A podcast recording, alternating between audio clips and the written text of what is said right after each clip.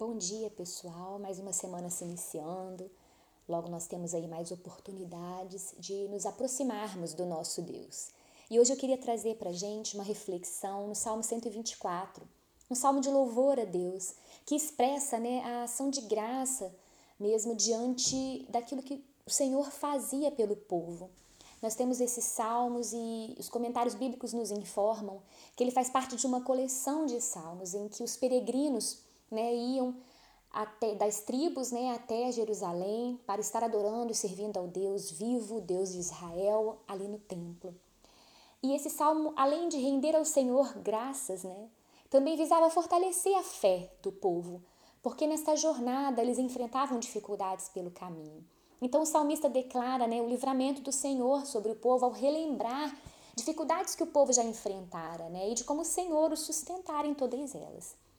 O salmista chega a usar figuras né, da natureza para demonstrar que se não fosse o Senhor, ai de Israel, já teria sido destruída. Mas a ação de graças é rendida a esse Deus bendito, Criador do céu e da terra, e que diante de inimigos irados, de grandes dificuldades, dá livramento ao seu povo com forte mão. Por isso o salmista rende a ele, né, ao Deus de Israel, toda a gratidão. E ao finalizar né, este salmo, ele declara que o socorro vem do nome do Senhor, que fez o céu e a terra. E eu queria destacar aqui o nome do Senhor, o socorro vem dele. O nome do Senhor tem poder. O povo de Israel muitas vezes precisou vivenciar o juízo de Deus sobre eles, para só então perceber que precisavam de arrependimento dos maus caminhos, precisavam se voltar e clamar o nome do Senhor. E o nosso Deus, que é justo e misericordioso, atendia quando o povo clamava com o coração arrependido e prostrado diante do Deus vivo. Muita dor, sabe, queridos, muita, muito sofrimento pode ser evitado quando elevamos a nossa voz em oração ao nome do Senhor, buscando nele a orientação para o nosso proceder.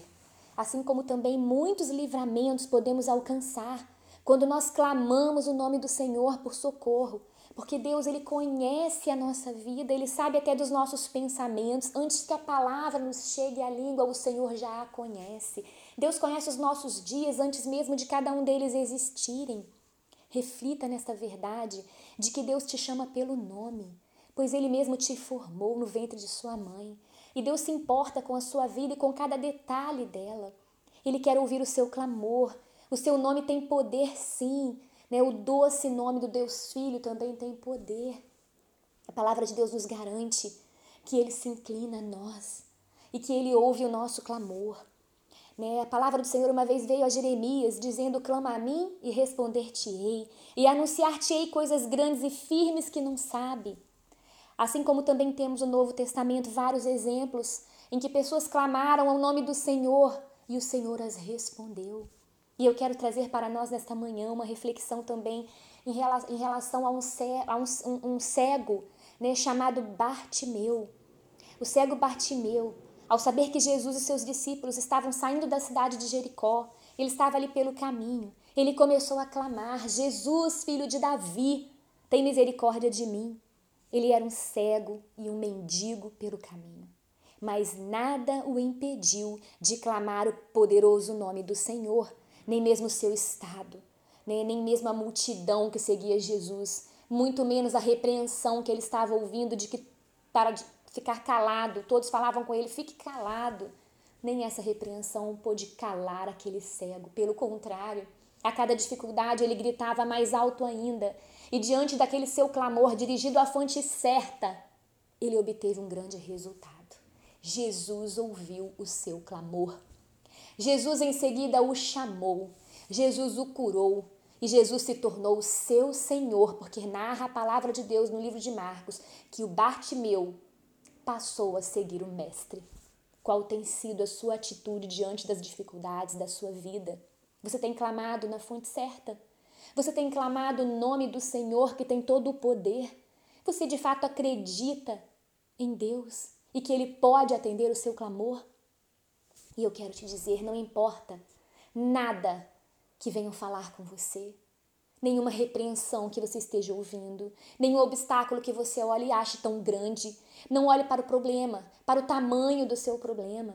né? Independente do tamanho do seu problema, para Deus não existe obstáculo. Ele conhece a sua luta e as suas limitações, ele quer te ouvir. Não se preocupe com o exterior, com o status, não. O Senhor olha o seu interior e a sinceridade do seu coração, e ele pode transformar qualquer situação, porque o seu nome tem poder. Creia pela fé e clame ao Senhor, e ele ouvirá o seu clamor.